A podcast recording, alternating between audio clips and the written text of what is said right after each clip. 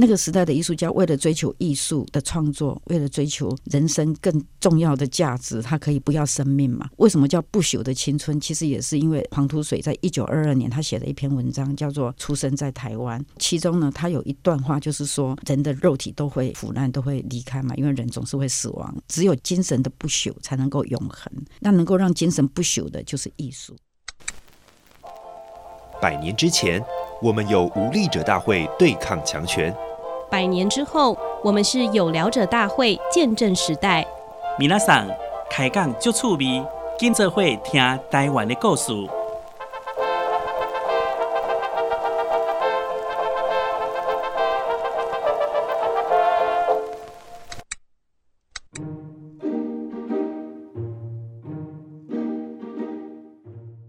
大家好，我是本日大会总召陈玉婷，欢迎收听由台湾新文化运动纪念馆发起的有聊者大会 Podcast 节目。今年呢，我们适逢文协百年哦，所以有许多博物馆还有文化场馆同步策办了许多纪念文协的展览跟活动，都是希望能够传递台湾文化协会的精神。那今天呢，我们要来聊聊文协百年纪念当中也很重要的一环，就是美术。我们非常荣幸可以邀请到有教育界张曼玉、博物馆界奥黛丽·赫本之称的。林曼丽老师来跟我们聊聊。Hello，老师好，主持人好。听到你的介绍，把我吓一跳。这是我在网络上看到的，那就看看就好了。没有，老师真的是非常的气质优雅，很美丽。我看到那个呃，您退休的时候，网络上刚好有一篇新闻，所以就有记录下来。哦，原来这个称号不得了了，一定要来放在我们节目片头说给大家听一下。对，老师，我们最近北美馆有举办《走向世界：台湾新文化运动中的美术翻转力》的展览，它其实展出了蛮多一九二零年代前后台湾艺术家的作品，不晓得老师有没有去看过了呢？呃。北美馆的展览我还没去看呢，嗯，但是它的内容我大概知道。一九二零年代的时候的台湾好像还没有任何的艺术专门学校跟美术馆，对不对？所以那个时候要深造，大部分的话还是去日本。对，没错，就是。呃，台湾是一八九五年嘛，哈，就是日治时期开始到一九四五年，大概有五十年的时间，哈、嗯。那在这段时间，其实呃，在日治时期，台湾也是可以说是呃，透过日本的这一段时间，开始接受到西方的文明，哈。对。那学校教育也是其中的一环嘛，哈。那学校教育其实它的一开始的起点就是一八九五年。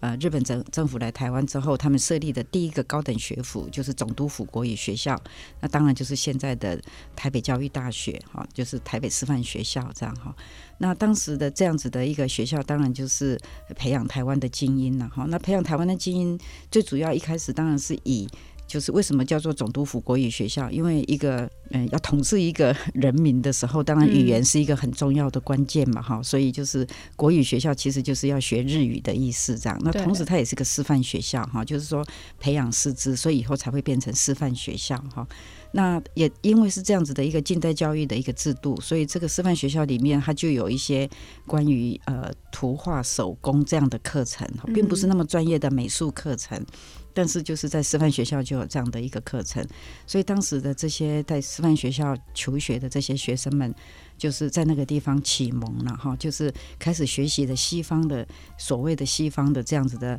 一些美术的技法，对，但是不是那么的专业哈，因为那个时候台湾并没有美术馆，当然也没有美术学校哈，所以我们台湾的前辈画家，就是我们的第一代的西洋画家们，嗯、他们的呃成长的路径大概就是。呃，台北师范学校哈，大概是台湾前辈画家，大概百分之八十以上都是台北师范学校毕业的，然后就是那个时候启蒙，然后呢，他们就想说要成为一个美术家。那可是台湾没有美术学校，所以他们当然就会到国外去留学哈，比如说到日本、到欧洲都有这样哈。那日本当然有很多选择哈，到东京美术学校是当时的一个最大家最梦寐以求的学府了哈。所以其实台湾有很多的前辈画家，大概都是在东京美术学校，在那边在受到一个比较呃所谓的学呃学院的或者是正规的一个美术的一个学习跟训练，然后成为一个美术家。然后当时的一个时代背景就是你在美术学校学习之后，那你怎么样能够诶让更多人可以认识你？对，就是可以出名，然后可以被肯定。那当时就是有所谓的这个，在日本就是有所谓的文展啊、地展哈，都是国家举办的展览啊。那台湾是一九二七年开始有所谓的台展，之后有所谓的府展哈。参与这样的展览，就让美术家好像吕耀龙门这样子，哈，一下子就可以成为，就你如果入选了或你得奖了。那就成为家喻户晓的人物，这样子，嗯，大概是那个时代背景啊。其实那个时候的这个画家还蛮多，也是受到日本的前辈们的影响，还蛮多的，嗯。像这次在北美馆看到的展览，也是蛮多，嗯，有有这样的一个作品，像是香原古董哦，我好喜欢他的画哦，嗯。然后还有石川青一郎、岩院桃甫等等，这个老师们都对台湾有深远的影响，所以后辈的，嗯，呃。表现我觉得都超级优异的，嗯、特别是你光是想象那一代的人，嗯、艺术家们互相认识，嗯、然后都是现在觉得非常厉害的人，就觉得哇，那是一个什么样的时代啊！我好羡慕那个时候可以认识这些人。这样，嗯、那老师您自己去年刚从北教大荣退，其实在。北师美术馆的时候就筹办过《不朽的青春》台湾美术再发现，当时的那一个展览其实获得蛮热烈的回响的。我想问一下老师是，是呃什么样的契机让你想说可以办这样的展览，让大家认识那个时代的艺术家呢？嗯嗯，台湾美术哈，当然就也是台湾文化的一环嘛哈，也是我们很重要的文化资产这样子。但是因为呃，我个人觉得啦哈，台湾的一个特别是在文化艺术。哈，嗯，当然也不只是美术、文学各方面都是哈。当然，长久以来，因为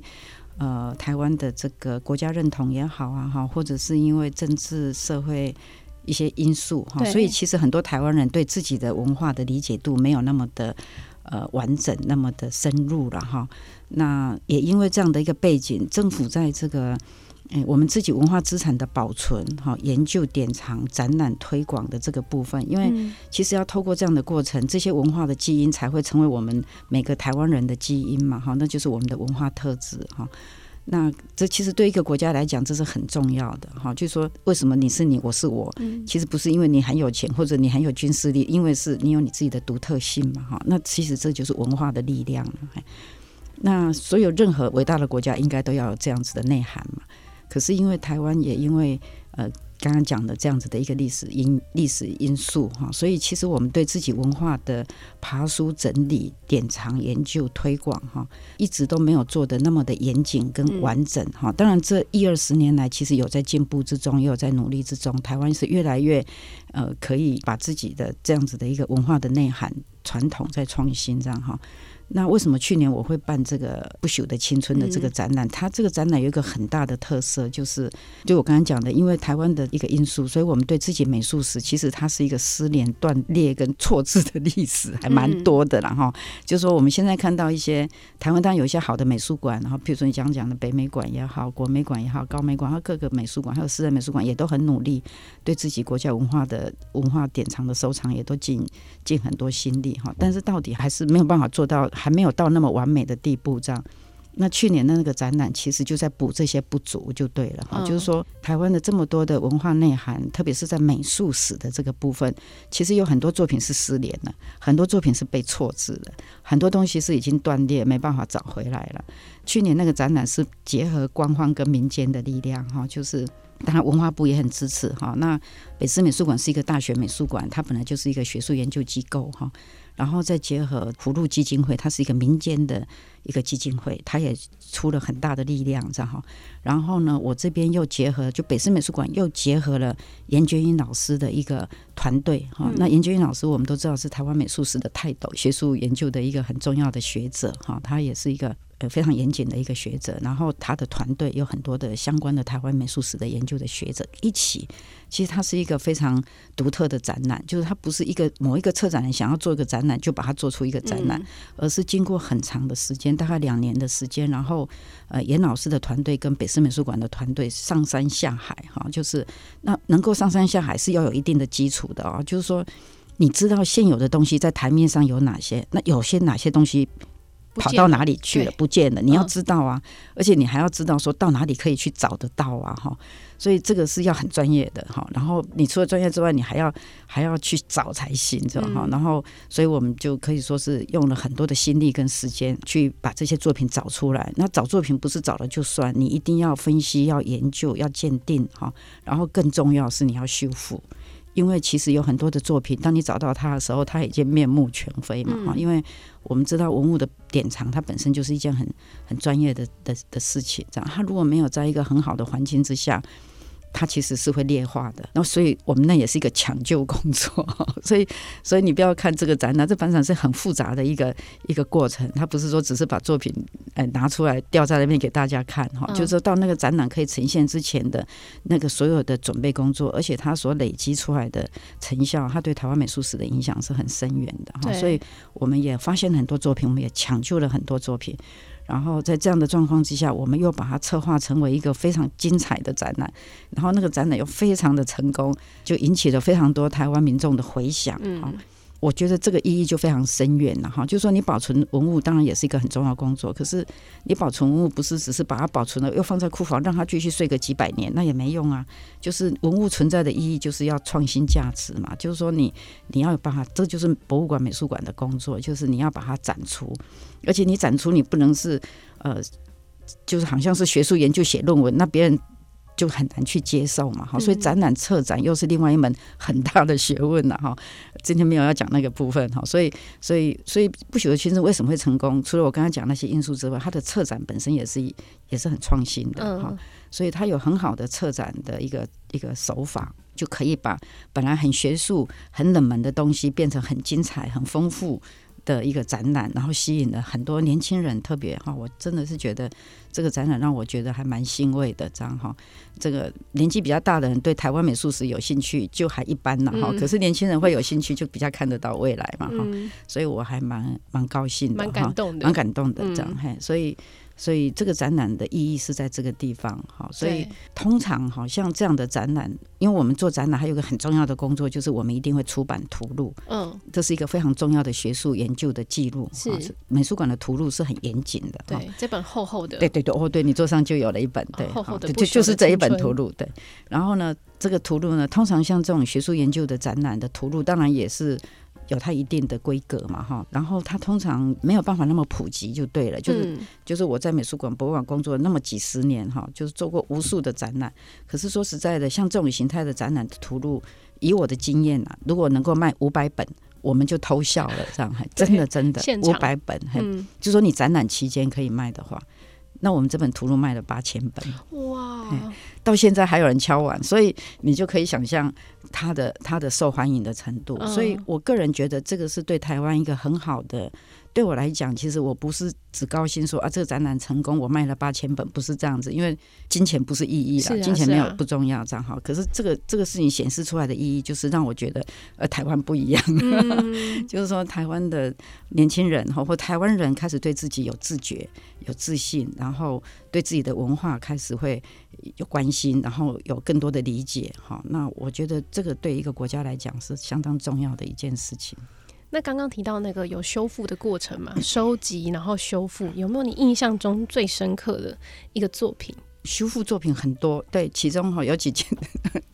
这个、哦、我就可以讲这个黄土水的少女这个、嗯、这个胸像的修复哈，那这这更是一个应该是很经典的一个事件，然后、嗯、因为去年就是这个展览就是二零二零年嘛，那这一幅黄土水的这个少女胸像，它是一九二零年创作的哦。刚好一百年，一百年。然后呢，他为什么会创作这个作品？就是一九二零年，就是黄土水在东京美术学校毕业。嗯。然后他的毕业制作就是做了这个 Hisako，Hisako 上就是这个少女的这个胸像。嗯。然后这个他做完这个少女胸像，一九二零年他做完他之后呢，他就把它抱回台湾。然后就送给了他太平国小，就是当时的这个大道成功学校哈。那因为黄土水是艋舺的人，然后他是念大道成功学校毕业，然后是我们学校的毕业生，就是之后就念我们台北师范学校。然后因为他非常的杰出优秀，他就被保送到东京美术学校。所以黄土水是我们台湾的第一个到东京去留学的美术生的学生就对了哈。那也是我们台湾的第一个。呃雕塑雕塑家，也是台湾第一个入选地展的艺术家哈。所以当时黄土水是台湾之光了哈，就是说。听说他第一次一九一九年入选地展，一九二零年入选地展的时候，呃，这个当时的报纸可以三天都是头版都报他，那你就知道说，哎、欸，他的当年他他有多么红，这样是就是他其实，可是那时候他才几岁，他其实不到二十五岁的，因为他是一八九五年出生的，哈、嗯，就英雄出少年，哈，这也是为什么叫。不朽的青春，为什么我会用“青春”这两个字？这也是刚才你一直提到说，一九二零年代是一个什么样的年代？其实，一九二零年代那个年代就是台湾第一次的文化自觉的年代了。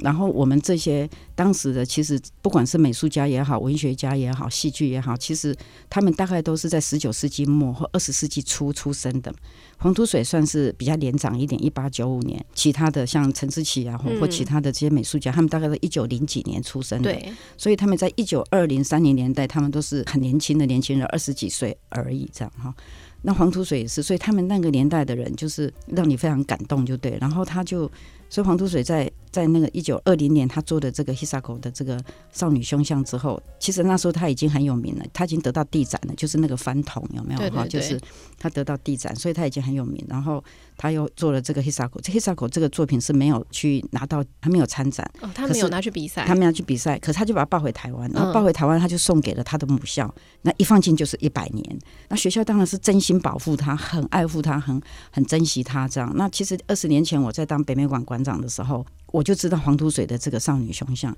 那我当年就去太平国小去看了这个少女胸像。我第一次看到她哦，嗯、我第一次看到她的时候，我一辈子都不会忘记。我看到她的那个那一刹那之间的那种感动跟，跟跟那个真的是一个很棒很棒的作品，这样哈。就黄土水作品是有精神力的啦。还说实在的，就是好的作品哈，它会感动人，真的是嘿，这种东西很难用语言来形容，但是你会感受得到这样。所以二十年前我。第一次看到的时候，我就哇，我真的那时候就，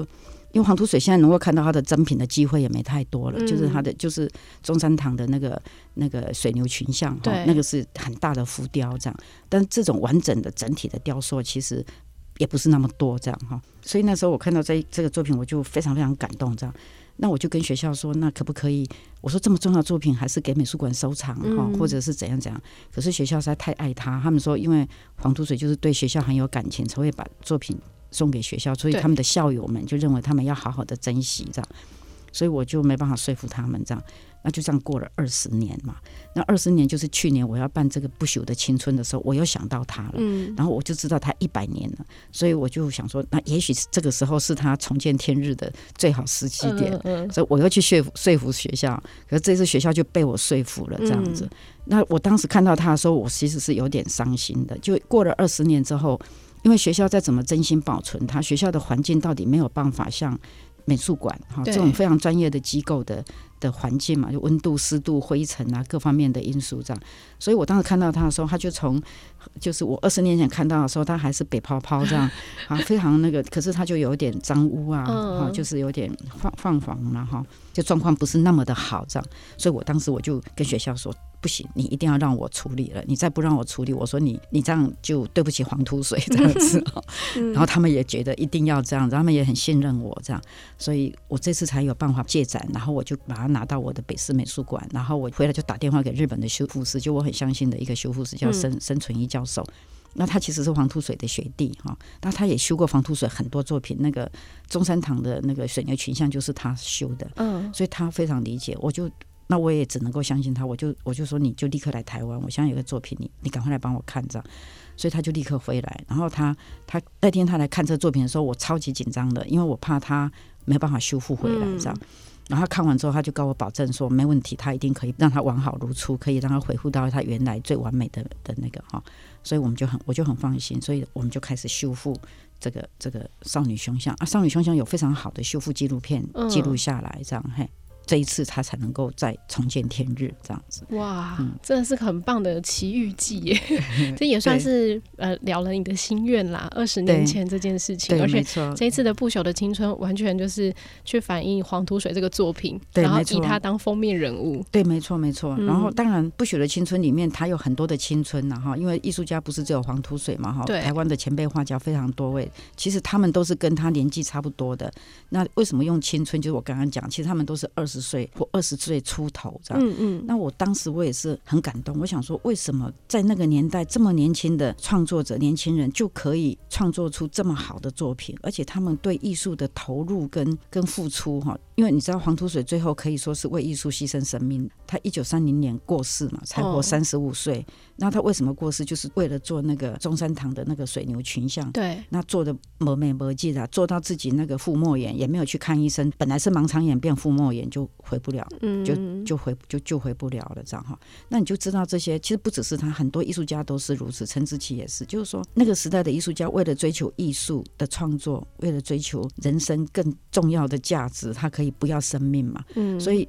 为什么叫不朽的青春？其实也是因为黄土水在一九二二年他写了一篇文章，叫做《出生在台湾》。那个文章非常非常精彩。然后其中呢，他有一段话，就是说人的肉体都会腐烂，都会离开嘛，因为人总是会死亡，只有精神的不朽才能够永恒。那能够让精神不朽的，就是艺术，这样。所以他才会用他所有的生命来创作艺术。那我就是受到他这样的感召，所以我就把青春跟不朽就把它放在一起了，所以就变成不朽的青春的。然后台湾美术在发发现这样子一个展览，这这你也在展现他的精神。对，没错。对，那老师我很好奇，就是在美术作品当中，因为我们刚刚提到说，一九二零年代很多还是师承日本的老师嘛，嗯嗯、然后他们自己才有一些、嗯、呃额外的发挥。但其实，在他们的作品当中，我们可以看到很多属于台湾的这个岛屿味耶，嗯、不管是台湾的、嗯、呃美术家，或者是日本的美术家，嗯、他们都在台湾作画，嗯、然后为台湾留下了非常多的记录。那可不可以以日治时代的作品为核心，来分享一下它背后隐含的台湾面貌有哪一些？对，这个东西当然要从几个面向来看了哈。当然，在呃二十世纪初、十九世纪末哈，整个世界的的这个。呃，趋势吧，或者是在艺术方面的概念哈，就是从印象派啊，然后以后到这个不管是立体派，这个这个野兽派哈，或者是未来主义或是之类的哈，就是说，那日本因为明治维新之后，它也慢慢受到西方的影响，对哈，西方思潮的影响，所以艺术创作这件事情就不再只是技艺这件事情，因为早期在东方或西方也是，就是艺术好像就是这种技艺的技术哈，嗯、可是到了。到了近代以后，它就不是只是记忆技术，它会是一个必须要去表达艺术家内在内面的独特性、个性的一种表现，就是我们讲的是一种表现、一种创作，而不是一种一种再现哈或临摹或记忆的技术而已。当然，记忆的技术还是对艺术创作来讲还是很重要，就像一个工具。可是你的工具一定要有灵魂，那个东西才会有生命哈。所以，所以它是一体的一个东西。所以在这样子的一个观念之下，当然艺术创作者他就不会去模仿人家的东西，他就要画他眼睛所看到的东西。嗯，好，那一看到眼睛所看到，就一定是跟他的生活有关系的东西。